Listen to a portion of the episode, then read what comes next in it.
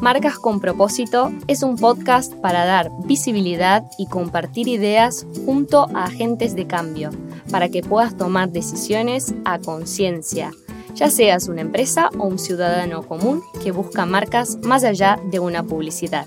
Bienvenidos a bordo.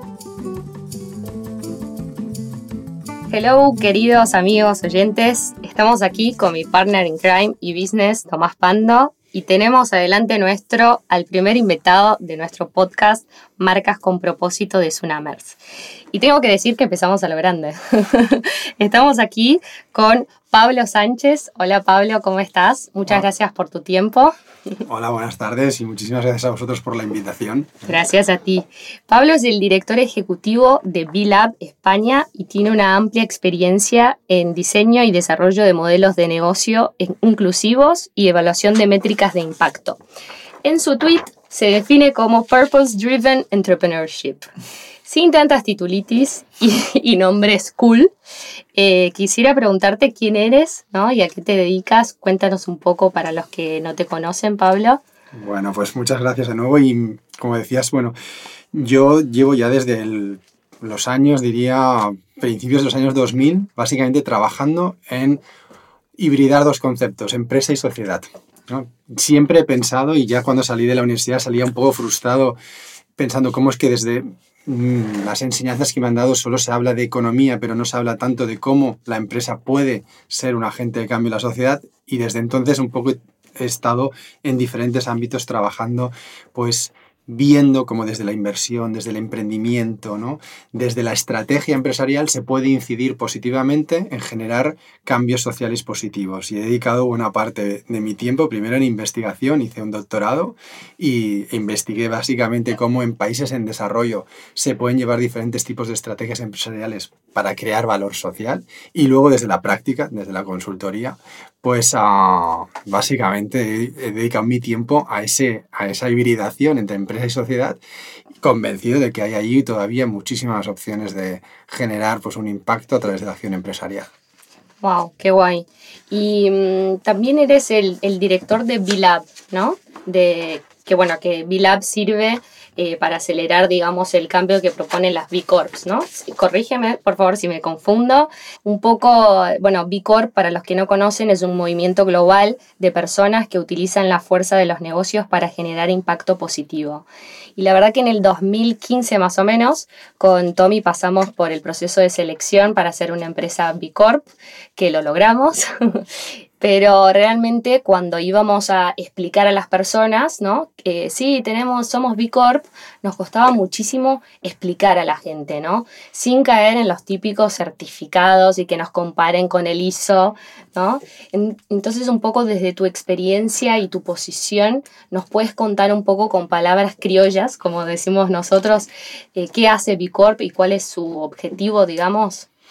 Pues sí, te voy a explicar un poquito también desde la perspectiva personal, mm, que yo en 2010 también fundé una empresa, una empresa de consultoría, que básicamente buscaba el desarrollo de negocios inclusivos y también el analizar o evaluar estrategias de impacto y, ofrecer a las compañías asesoramiento para medir su impacto social. ¿no? Y eso nos permitía conocer un poco, estar al tanto de lo que pasaba en el mundo. Una de las primeras cosas que nos llamó la atención y que fue nuestro primer proyecto, yo no sé si recordáis en Barcelona, en 2010 había una grave crisis, una crisis muy profunda económica. Y había muchísimos subsaharianos en la calle, básicamente empujando carritos, pues, mm, recogiendo chatarra como forma de vida. Desde nuestra empresa pensamos, oye, ¿no se le puede dar una solución empresarial a esa actividad? Es decir, ellos están llevando a cabo una actividad para generar un sustento. Y empezamos un trabajo con el Ayuntamiento de Barcelona para desarrollar una cooperativa que luego se llamó Alencop no voy a extenderme, pero la cuestión es que vimos allí una oportunidad para extender o replicar ese modelo en América Latina, hmm. donde ahora estamos trabajando en más de seis o siete países aplicando ese modelo de reciclaje inclusivo. Entonces, que la empresa básicamente sea un agente capaz de dar soluciones a desafíos sociales y ambientales es lo que es una B Corp. Explicado desde la experiencia personal, ahí hmm. vimos una necesidad social a la cual al mismo tiempo había una oportunidad de mercado y le dimos una respuesta empresarial. ¿no? Entonces, B Corp yo lo definiría como una identidad de mercado, o sea, es una forma de ser empresa que de algún modo cumple con tres criterios básicos. Uno, que tiene un propósito social de impacto positivo, es decir, nace y tiene una razón de ser que se explica a través de haber identificado una necesidad ¿no? social. El segundo, que, es, que en su gestión, en su día a día, en todas las prácticas, pues también integra elementos de desempeño social y ambiental en su gestión pues, de compras, en su gestión de políticas de personas, en sus sistemas de transparencia y comunicación, ¿no? Es decir, que no solamente es lo que hago, sino también cómo lo hago, ¿no? Y por último, que también es una empresa transparente, ¿no? En sentido que Em, informa de cómo está haciendo las cosas, de cuál es el resultado de una evaluación, que en este caso hace BILAB, que es la organización que otorga pues, este distintivo. ¿no? Entonces yo llamaría a Bicorp principalmente como eso, esos rasgos identifican a Bicorp y luego como un movimiento. Mm. Es decir, que eso no es Digamos, la solución no, nunca va a venir de una empresa, ni de un individuo, ni de una sola organización. La solución viene realmente de la colaboración entre diferentes actores, ¿no? Y generar un movimiento y una comunidad que realmente de respuesta colectiva es lo que está haciendo Bicorp. Genial, genial. Y creo que lo dijiste un poco en esta definición, pero ¿crees que solamente las empresas pueden dar esta respuesta a estas necesidades sociales que existen? Por supuesto que no. Lo que pasa es que las empresas quizá tradicionalmente no han estado enfocadas hacia ese fin podríamos decir que más los gobiernos deberían tener esa responsabilidad, incluso el tercer sector, las mm. ONGs también se orientan a generar esas respuestas y de forma un poco a veces, um, bueno, draconiana porque dices, ¿por qué hay unos agentes que parece que vayan en contra de esas motivaciones sociales, que sería el sector privado? Le voy a decir, no, tu empresa, que tienes un peso brutal en el modelo de desarrollo social y humano, porque al final trabajamos en empresas, consumimos de empresas, mm. ¿no? pagan impuestos, etcétera, etcétera, ¿por qué no te orientas también hacia ese fin y por lo tanto te integras en una solución pues, más amplia con otros actores como los que has mencionado, ¿no? que los gobiernos tienen un rol importante, las ONGs también y la ciudadanía, por supuesto, con su activismo, por supuesto. Hmm, claro. Y mm, hoy en día y formar parte, digamos, del movimiento B Corp, infelizmente, y pongo entre comillas, ¿no? no es para todos. ¿Cuál es el, principal motivo por el cual las empresas que quizás aplican para ser parte de B Corp fallan ¿no? en esta evaluación de impacto B?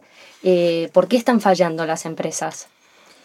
Yo, yo, creo que, como decías, infelizmente, porque todavía no hemos hecho el cambio cultural necesario para hacer esa transición. ¿no? Mm. Es verdad que cada vez hay más empresas que tienen esa, um, de algún modo interés, ese acercamiento, pero para ser Bicorp realmente se necesita un cambio cultural, porque el cambio cultural se percibe desde no solamente cumplir con ese estándar, ¿no? sino también en asumir que la empresa, su, digamos, gestión, su modelo de gobernanza, no solamente atiende el interés económico, por lo tanto el interés de los accionistas, sino que atiende el interés del conjunto de grupos de interés, de, las, de los grupos, de los trabajadores, la comunidad, el medio ambiente, los clientes, y que esa gestión, digamos, integrada se tiene que rendir cuentas en el día a día de la compañía. Y ese cambio cultural no se ha hecho, porque todos los incentivos y todas las normas todavía están principalmente enfocadas hacia el ámbito económico. Mm. Y yo creo que esa es la, esa es la barrera, es, es más cultural que no porque el estándar sea más o menos difícil. Total, total. Y si pudiéramos nombrar un poco en, bullets cuáles son estas principales aristas o caras de este cambio cultural, ¿cuáles serían? Creo que nombraste la transparencia, pero algunos bullets más para que la gente entienda aún más el cambio que, que propone Bicorp.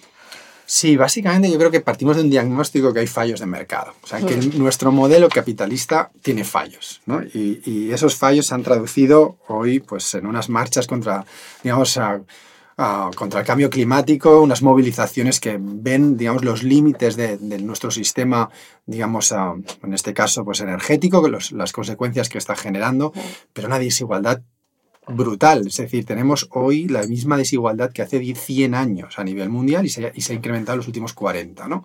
Con unas concentraciones de riqueza en pocas manos que son, oh, bueno, totalmente indeseables. Entonces, hay claramente fallos ahí, hay fallos que estamos viendo y que el sistema si no lo regulamos, no, no, no parece que vaya a dar solución, ¿no? Entonces, yo creo que, digamos, los bullets, es decir, es que la empresa de algún modo sea capaz de dar respuesta a través de un modelo de beneficio colectivo, es decir, que sea capaz de ofrecer a través de su gestión beneficios para el conjunto de la sociedad, ¿no?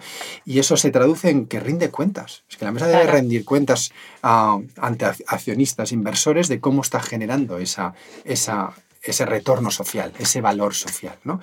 Y por supuesto luego ah, el elemento de transparencia me parece básico, porque estamos poco habituados a la transparencia en el ámbito empresarial. ¿no? Mm. Y incluso hay algunos que hablan de transparencia radical. O sea, y hablo de entidades financieras, que es donde quizá cuesta más incluso la transparencia. ¿no?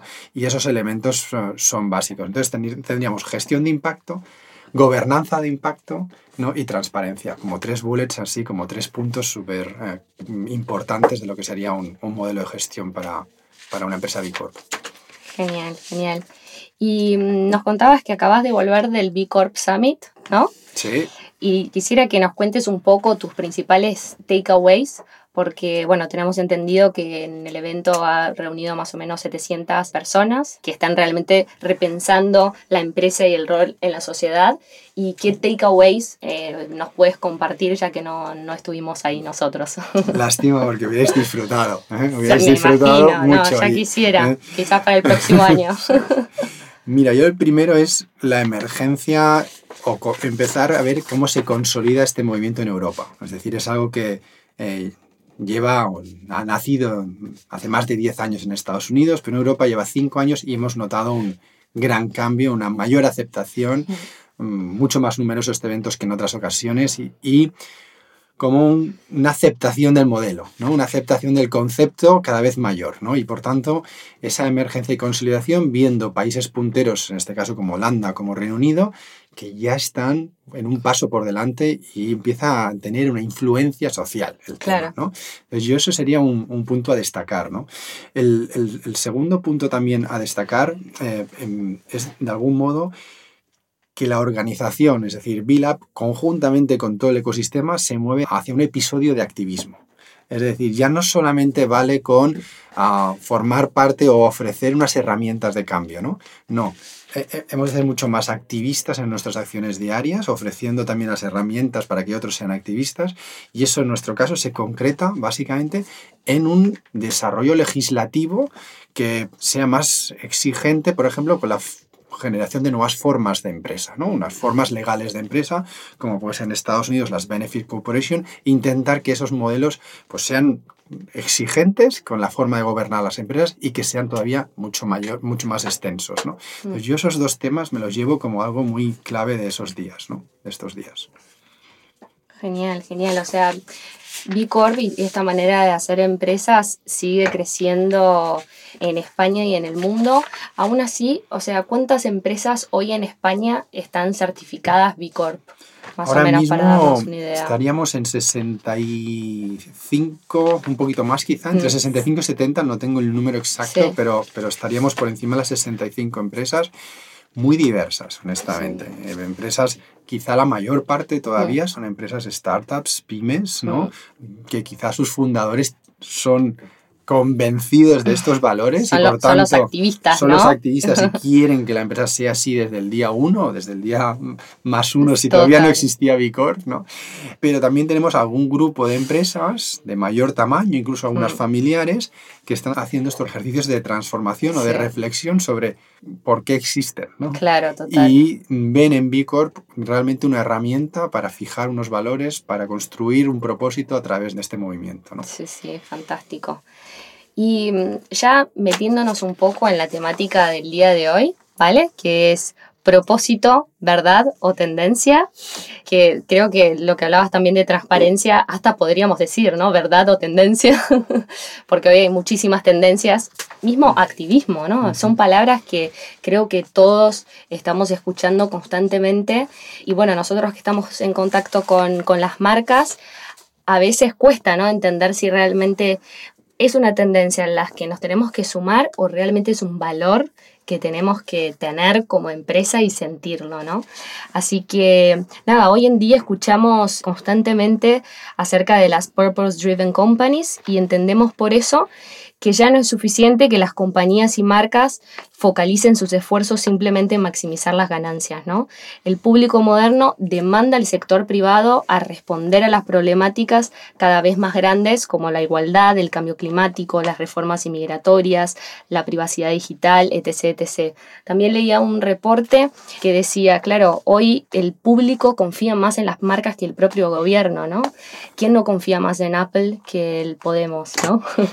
Entonces, realmente la idea de que las compañías y marcas deberían tener un impacto social mayor está transformando el cómo y el por qué nuestros problemas están siendo encarados. Pero la pregunta es, ¿es esto una verdad o una tendencia, no?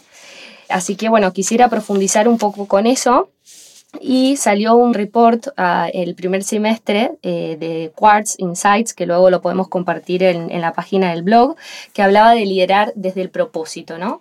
Y se han entrevistado más de 250 C-leaders y managers de diferentes industrias y países, y el 73% de esos líderes creen que el propósito en el liderazgo será tan importante como el performance financiero.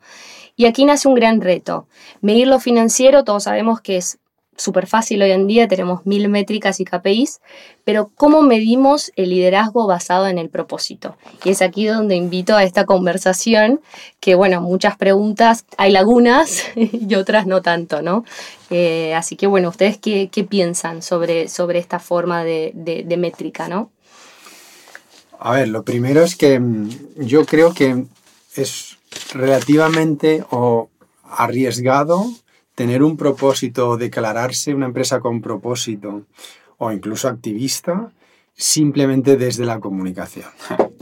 Yo creo que es arriesgado, porque te estás poniendo bajo el foco, rápidamente te pones bajo el foco y como todo lo que tienes detrás no sea muy consistente, Total.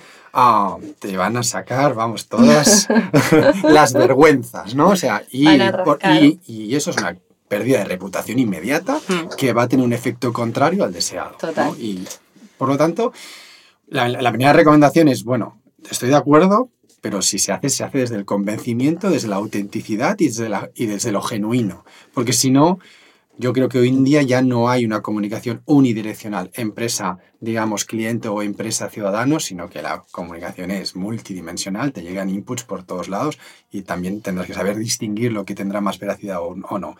Pero o se hace así, o en mi opinión es arriesgadísimo, desde un punto de vista reputacional. ¿no? Sí. Vos, Tommy, querías decir algo. No, mi pregunta, Pablo, era, me imagino que tenés ya muchos años en la trinchera, en la calle, y tú te das cuenta en el primer café, cuando... Entonces, cuando te encuentras con una compañía que no lo... que ese propósito no lo vive, digamos, ¿no? ¿Cuál es tu primera respuesta? Básicamente, mi primer. A, a, ver, si una compañía no vive su propósito, es que no lo tiene.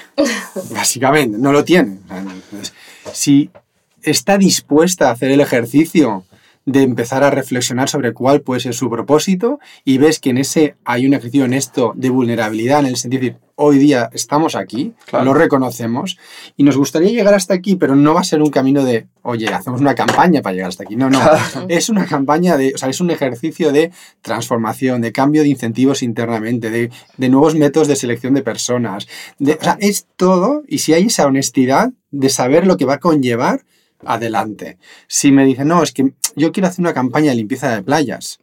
Bueno, pues mira, a, a, a, está bien, pero entonces no, no, construyas un propósito de esto, ¿no? No lo construyas. Pablo, hoy justo conversaba con Marian sobre, bueno, sobre esta temática y me preguntaba si el propósito tiene que sí o sí resolver un tema social o medioambiental. Porque puede haber un montón de compañías que tengan un propósito qué sé yo, este, que, que los clientes sean más felices y que no resuelvan ninguna otra temática. Entonces, de alguna manera tendríamos compañías que viven un propósito, que es resolver una problemática de mercado, y hay compañías que tienen propósito que resuelven la de mercado y resuelven la de la sociedad. Este movimiento está dejando hoy de lado a las que solo resuelven un propósito de mercado, que también puede ser bastante loable, digamos, ¿no? Ciertamente es así. Estamos enfocados en aquellos que dan una respuesta más allá únicamente del mercado. Creyendo que el instrumento de mercado es perfectamente ah, una herramienta poderosísima para realmente generar una, una, respuesta también social, ¿no? O una respuesta a una necesidad social. Pero claro, es que si te lo piensas bien, una empresa, ya sea porque el cliente, pero ya sea porque la cadena de proveedores, ya sea tiene tantas oportunidades de generar un impacto positivo, de resolver algún propósito social, que de alguno le estamos animando, invitando a que utilice esa fuerza que tiene como empresa para también dar una respuesta social. Porque creemos también que eso va a vincularle más con... Eso nos ha pasado mucho con la propia gente que trabaja en la compañía.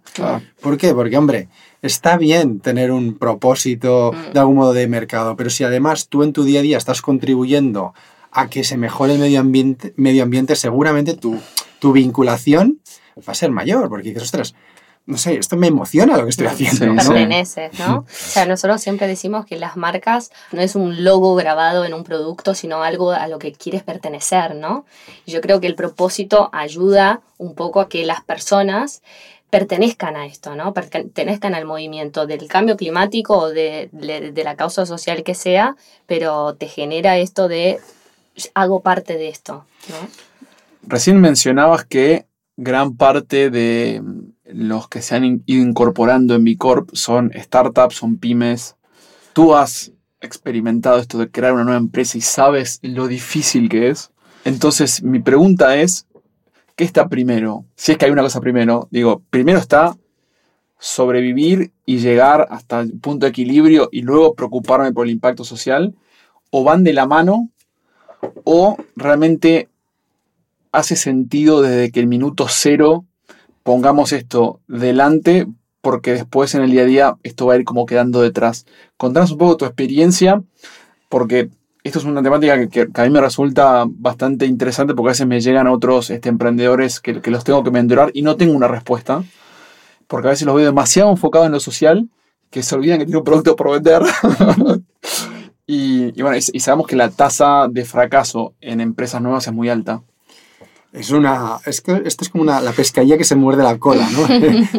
o, el huevo, de la gallina. Desde luego, a ver, una empresa tiene que tener un modelo de negocio pues más o menos ah, bien definido, porque es que si no, ah, es verdad que las empresas con propósito son más resilientes seguramente, porque la motivación de ese emprendedor le hace ser más resistente, ¿no? Y quizá pues ah, supera mejor las dificultades.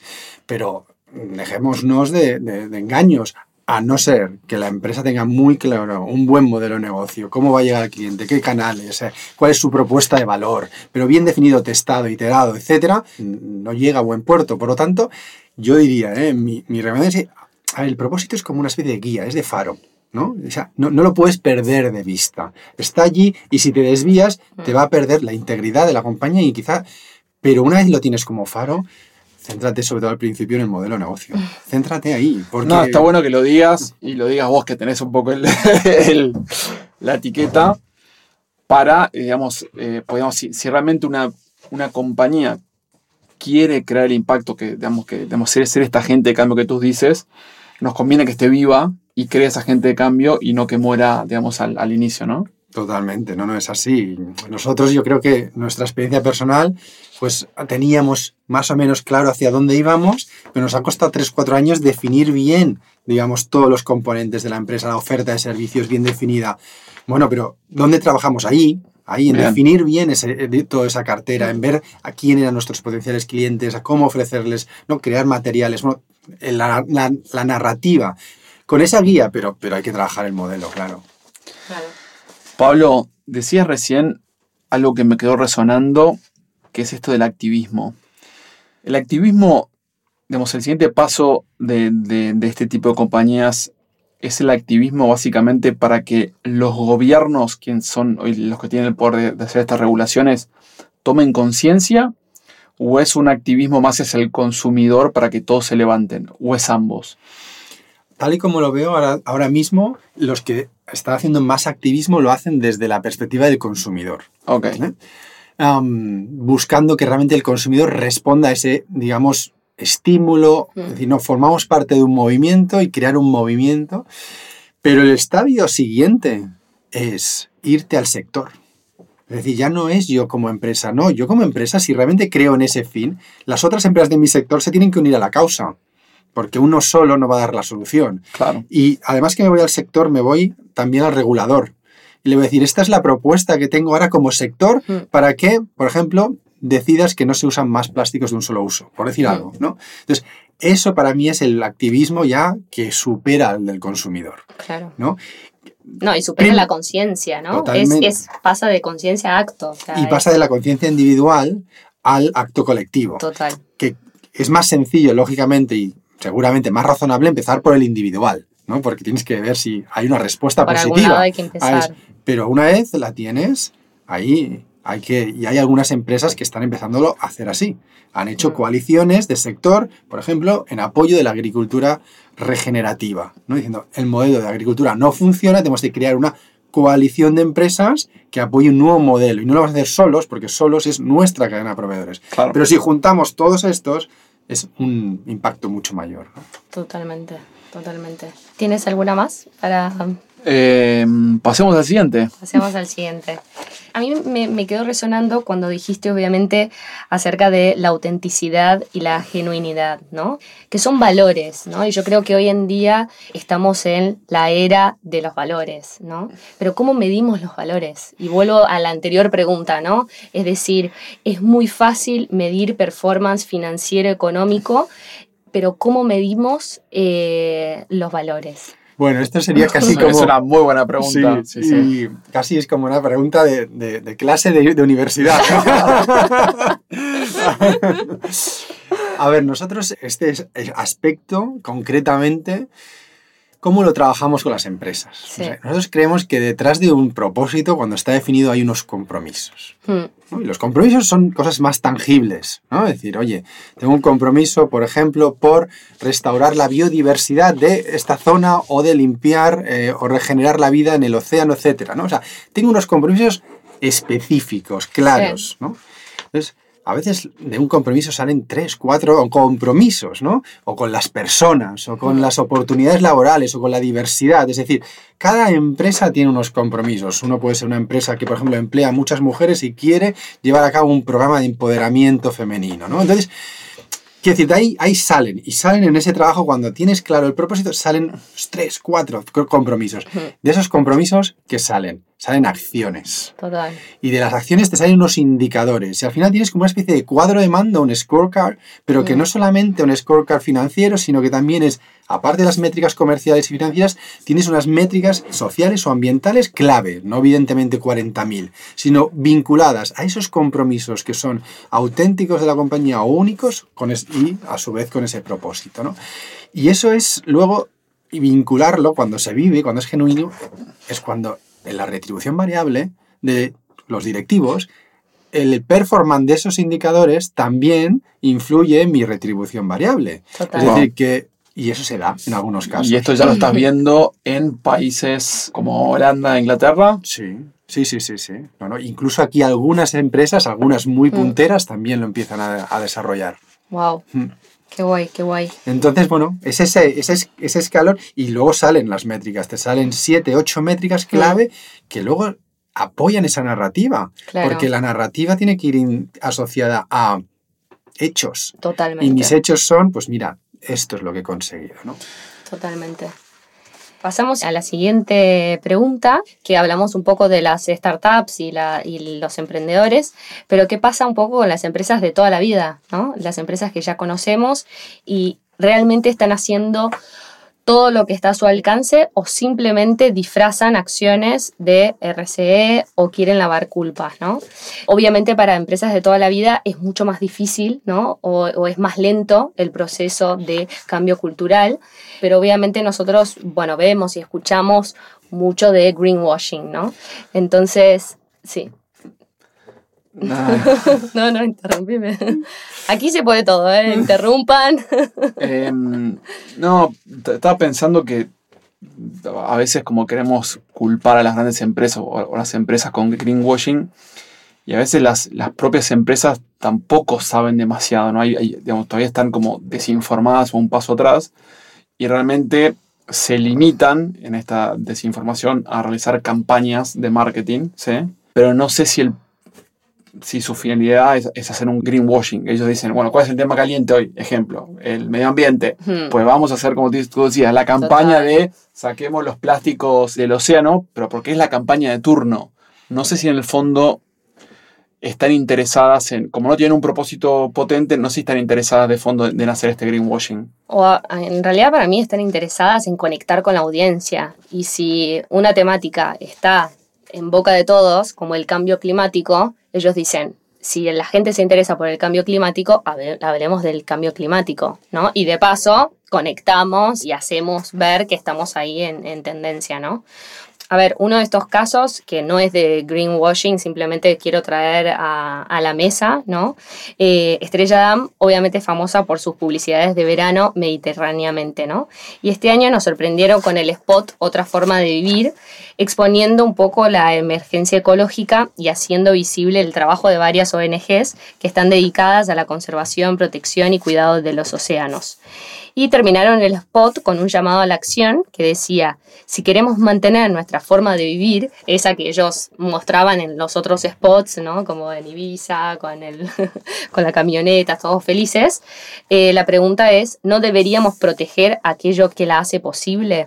Entonces aquí la pregunta, ¿no? ¿Esto es marketing o es propósito? O simplemente lo que decías, Tommy, de la temática está en boca de todos, hagamos una publicidad al, respecto. ¿Qué piensas? Yo creo que ahora mismo es más un elemento de comunicación que me parece válido desde el punto de vista de la sensibilización. Es decir, oye, esto está llegando a mucha gente y hay mucha gente que todavía no tiene ese grado de sensibilización y ni siquiera se ha planteado pues que está en la barquita en el mar y tira los plásticos, porque esto sucede. Entonces, desde ese aspecto de sensibilización me puede parecer un, un elemento interesante. ¿Sería a propósito? Si de algún modo toda la compañía, todas y cada una de sus áreas de gestión, sus decisiones eh, estratégicas estuvieran de modo orientadas a, ese, a esa motivación o a ese leitmotiv. Hoy día no, lo desconozco, lo desconozco. Quizá, quizá es verdad que había una página web donde te informaban de algunas acciones interesantes que tenían en marcha en este caso. ¿no? Entonces, pasar también es cómo pasar desde esa comunicación a ese propósito, es un proceso y en una empresa de estas características requiere mucho más tiempo también. Totalmente. Y si estuvieras, digamos, al mando ¿no? de una de estas compañías de toda la vida eh, y realmente estuvieran dispuestos a realizar este cambio cultural, ¿por dónde se empieza?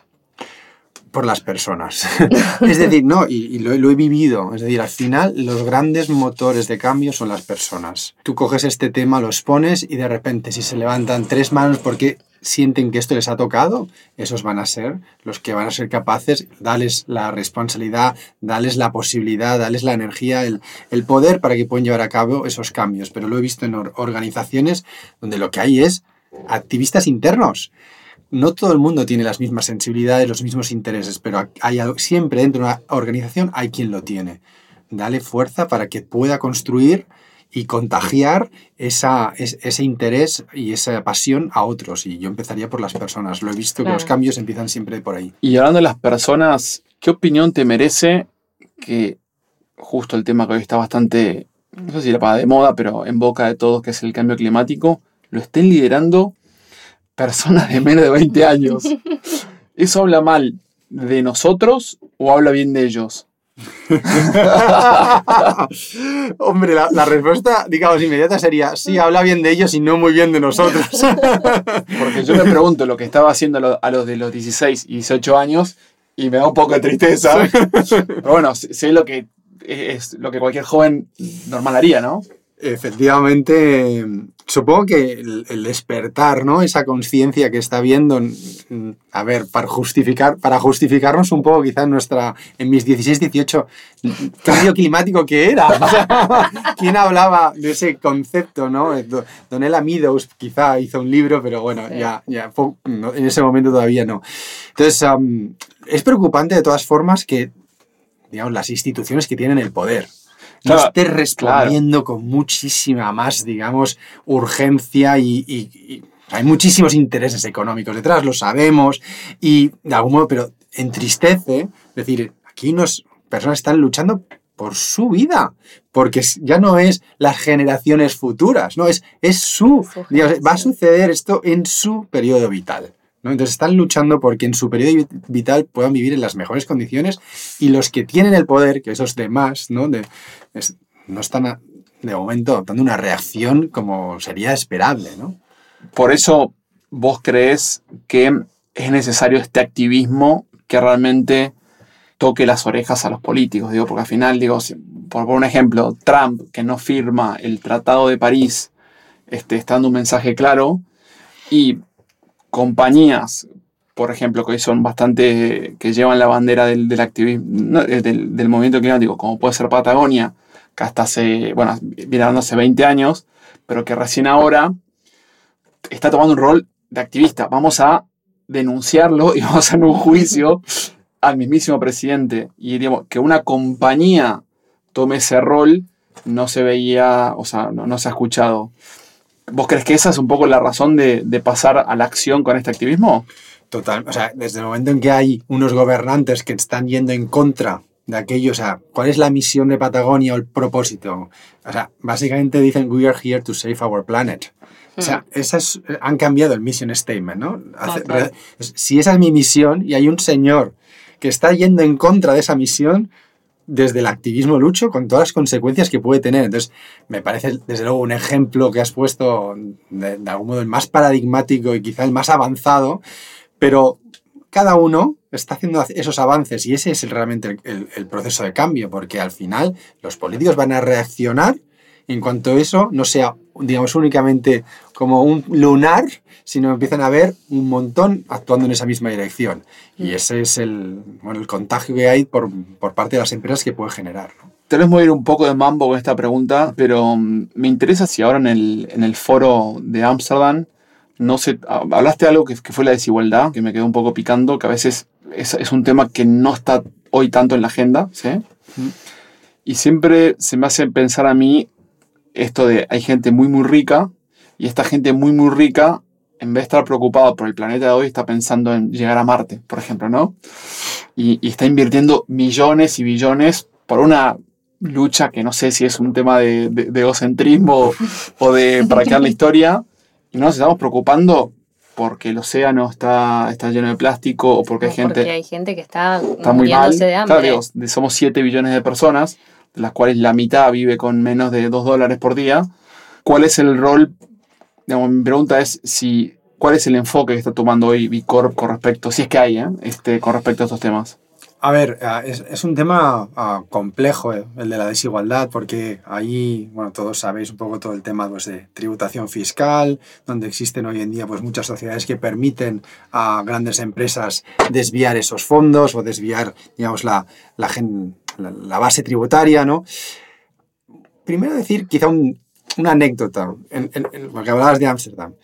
En Ámsterdam, en todas las conferencias, había dos sillas vacías, en todos los paneles. Mm. Y una era por las personas que no pueden estar ahí y la otra por el medio ambiente. Tú imagínate un consejo de administración donde pones dos sillas vacías y dicen, como diciendo, no están aquí, pero están aquí. Claro. Las decisiones que vamos a tomar cuidado, hay dos sillas vacías. ¿Cómo afectan a esas sillas? Bueno, es una forma de tener presente ¿no? ese elemento.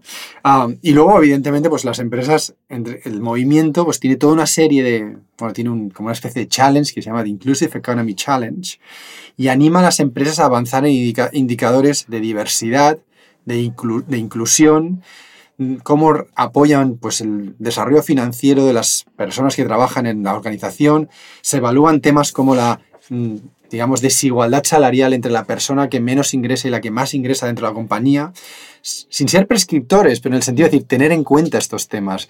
Que quizá una diferencia de 1 a 300 no sabemos si es razonable o no. Podríamos tener una diferencia quizá de 1 a 20 en lugar de 1 a 300, ¿no? Entonces, esos elementos están ahí, están presentes, son parte de, la, de, la, de los elementos de evaluación y desde luego lo que yo creo es que los temas de desigualdad tienen que venir sin duda imbricados, imbricados con una acción política, porque al final la acción redistributiva eh, principalmente recae sobre pues, el gobierno. Entonces ahí pues, todos los servicios sociales, generación de oportunidades, también tiene un gran rol ahí. ¿no? Em, pregunta más? No, hablabas un poco del gobierno y, y mencionábamos hoy, este, tomando un café, en esto de, en un poco de este concepto de la interdependencia de necesitamos unir fuerzas, ¿no? ¿Cuál es el próximo paso? Sí, yo, creo que el, el próximo paso esto es convertirlo en un movimiento que exceda a la empresa. Esto es un movimiento de personas donde hay abogados, donde hay academia, donde hay sociedad civil, donde hay reguladores y por supuesto donde hay empresa. ¿no? Ah, y entender que solamente desde esta visión ecosistémica va a ser posible, por tanto, un cambio sistémico. Porque lo que estamos hablando no es de, de maquillaje, no es de, mira, aquí vamos a poner un, pa- un parche aquí, otro parche allí y a ver si así so- solucionamos estos temas. Lo que estamos hablando es de un replanteamiento de nuestro modelo, de, digamos, capitalista, básicamente, hablando claro, ¿no?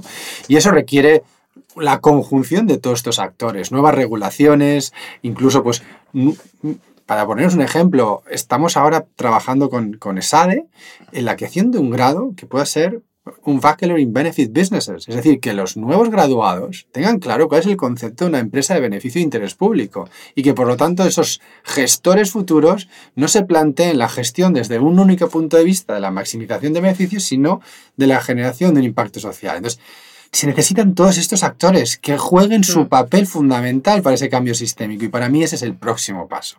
Eh, ver que las universidades apuestan por no integrar eso como una asignatura ¿no? en el, Claro. la currícula, sino no, no, es que el conjunto del grado está orientado a eso. ¿No? O el regulador tampoco tiene ahí una, una forma legal que, sino no, no, que el conjunto de las empresas de algún modo tienen que rendir cuentas según estos criterios. ¿no? Mm. Todo eso requiere pues, esos cambios profundos Claro. y lo que estamos mm, es contentos de ser parte ¿no? Claro. de, este, de este movimiento y nos definimos ya cada vez más como movimiento de movimientos, Mm. ¿no? porque reconocemos que o esto es más de un movimiento o la solución no llega. Claro, hablabas de ecosistema, ¿no? Si este ecosistema fuera un puzzle, ¿no? Las piecitas del puzzle ya están pintadas y simplemente se tienen que encontrar o todavía falta pintarlas. Seguramente aún falta pintar algunas, porque hay por allí piezas que no hemos ni tan solo identificado y están allí. Y faltarán pintarlas. Hay algunas que están pintadas y que quizá hay que encajarlas Que ya mejor. se puedan encajar ¿eh? y Algunas otras han que encajado todavía... y otras hay que encajarlas mejor. Pero cuantas más piezas, mucho mejor. Total, total. Pablo, nosotros en Tsunamers ayudamos a las marcas eh, un poco en, bueno, este, en, en la comunicación. Y obviamente eh, es un desafío hoy eh, hacerlo, porque tú lo decías, hay, hay, hay múltiples inputs. Todas las marcas quieren ser creativas o quieren tener un- un- una voz auténtica. Obviamente nosotros arrancamos desde estos valores. Mi pregunta es, ¿qué le recomendarías a aquellas compañías, marcas que hoy no tienen este modelo de negocio todavía de, de- propósito, pero quieren comenzar a hacerlo y todavía están muy lejos de ser una, este, aplicar a una B Corp, pero tienen por lo menos el, el- el- el interés o la honestidad de decir, bueno, creo que por acá va. ¿Qué, ¿Cuál sería el primer paso? A ver, esto nos está pasando sobre todo con algunas empresas familiares donde hay un cambio generacional y que, por ejemplo, la nueva generación se está planteando una motivación distinta. ¿no? A empresas sólidas, empresas que funcionan perfectamente, que no necesitan, digamos, hacer este cambio porque haya, vayan mal las cosas. No, no, simplemente porque... Por hay- dos, por dos fans más de Twitter, por dos likes más de Instagram. no, es, no es esta la razón, ¿no? Entonces, a- ahí básicamente nosotros hacemos un análisis de dos factores. Uno es a, a- a vosotros como personas, ¿qué os mueve? ¿Qué os mueve? O sea, es decir, entender un poco la, como decir, porque al final el cambio viene de dentro, ¿no?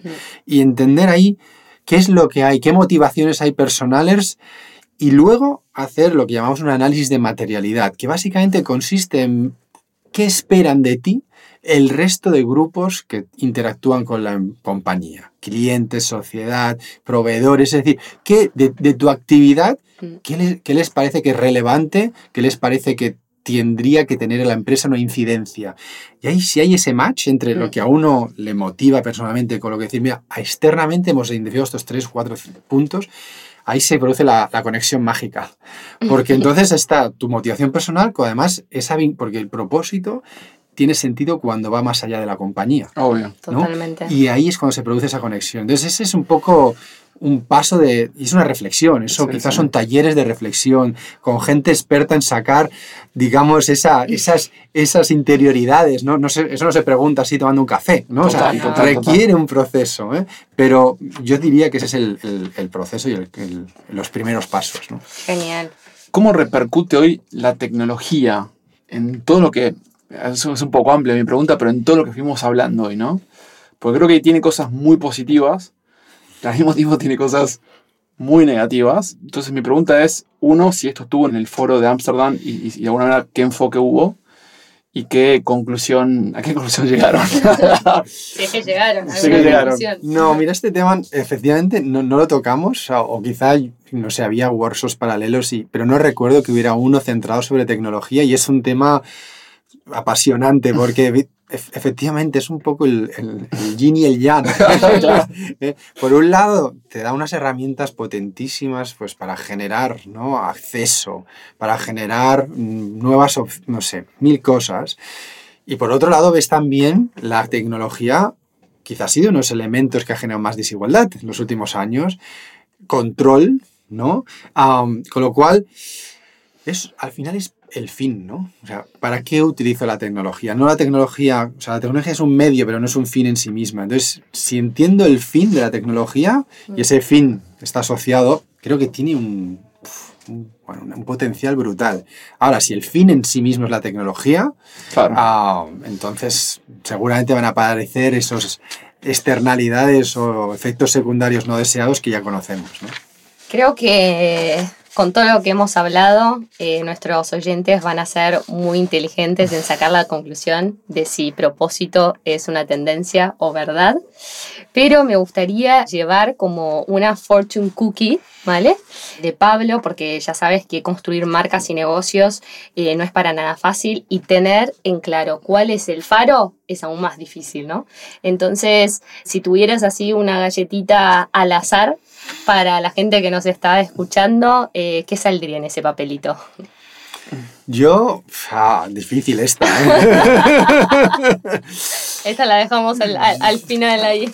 Quizá es una, no sé si existe el vocablo o no, me lo voy a- Tú inventa, Eh, inventa, somos creativos. pero un aquí. poco la, la estrategia de redes. O sea, hoy día Mm, a nosotros lo que veo que nos ha dado más éxito es ser nodos o ser partes de redes que te dan acceso, ¿no? Es decir, hoy día no puedes hacer casi nada aislado, ¿no? Y ya sea porque hay otros que tienen la tecnología, otros que tienen el acceso a otros mercados. La estrategia de red me parece fundamental, formar parte de redes mm. que te generen acceso, que te generen aprendizaje, que te generen referencias. Es mi fortune cookie de hoy. Genial, genial. Mil gracias, Pablo, por tu tiempo, eh, por tu conocimiento, por la generosidad de compartir tus pensamientos y lo que aprendiste en estos años, lo que vivenciaste. Así que estamos en, en contacto. Un placer y muchos éxitos. Gracias, gracias. gracias. Y así terminó nuestro episodio de hoy. Yo soy Mariana Melo y les agradezco por estar del otro lado. Este podcast es una iniciativa de Tsunamers. Nos dedicamos a construir marcas y narrativas con propósito para Digital Sapiens. Si eres uno de ellos, te invitamos a que descubras todo lo que hacemos en tsunamers.com. Gracias y hasta la próxima.